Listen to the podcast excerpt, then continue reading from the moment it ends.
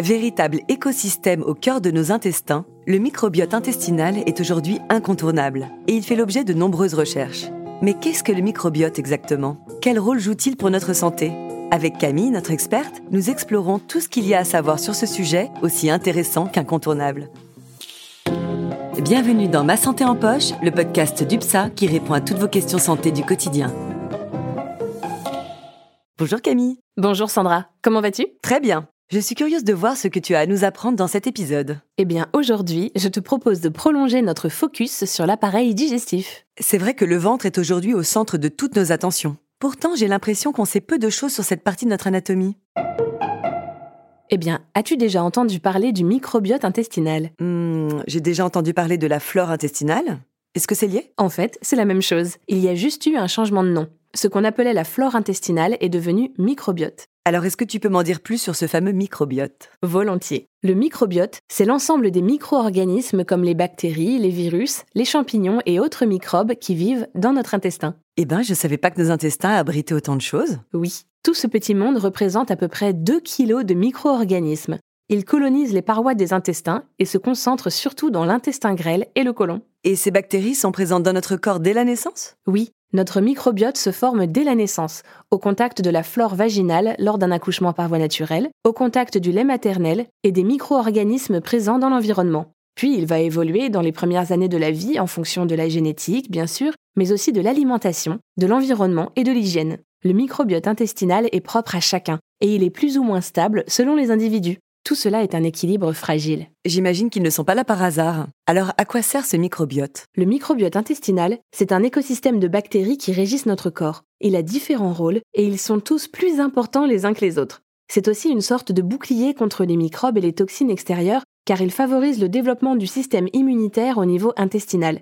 Il a également un rôle métabolique puisqu'il favorise la digestion, notamment grâce à la fermentation des aliments non digestibles et facilite l'absorption des nutriments. De plus, le microbiote joue un rôle de maintenance en entretenant la muqueuse intestinale par la production de mucus. Donc, microbiote et système immunitaire sont liés. Mhm. Peux-tu m'en dire plus? Oui, le microbiote intestinal protège tout notre organisme et il regroupe d'ailleurs à lui seul entre 60 et 70% de nos cellules immunitaires. Et savais-tu que le microbiote est tellement important qu'on l'appelle deuxième cerveau humain? J'avais effectivement déjà entendu l'expression. Mais pourquoi l'appelle-t-on ainsi? C'est amplement mérité. Comme le premier, le second cerveau est composé de neurones communiquant entre eux par le biais de messagers chimiques. En fait, notre tube digestif est composé d'un système nerveux autonome qui le contrôle et qu'on appelle système nerveux entérique. Et des recherches récentes ont montré que ce SNE perçoit et transmet nos émotions au ventre. Le microbiote intestinal aurait donc un impact sur notre santé mentale? Il y a des hypothèses qui restent encore à explorer, mais notre microbiote pourrait jouer un rôle dans certaines conditions psychologiques ou psychiatriques, comme par exemple la dépression, l'anxiété ou le syndrome bipolaire, mais il n'influe pas que sur notre santé mentale.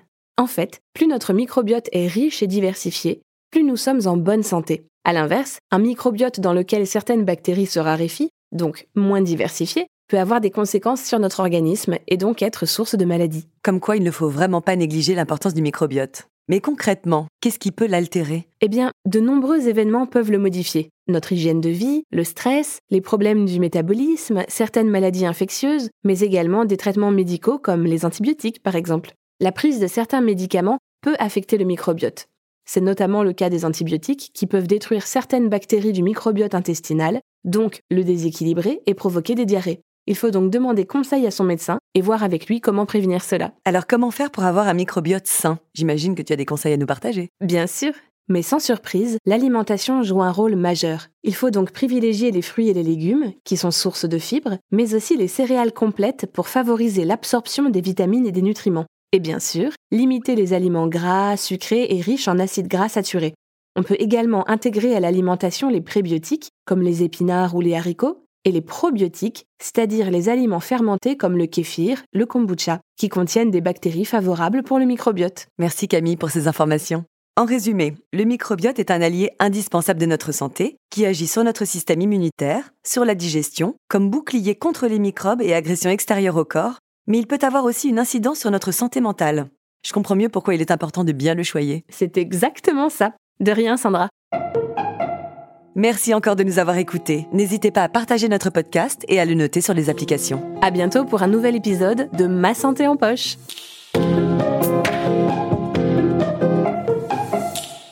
Ah, UPSA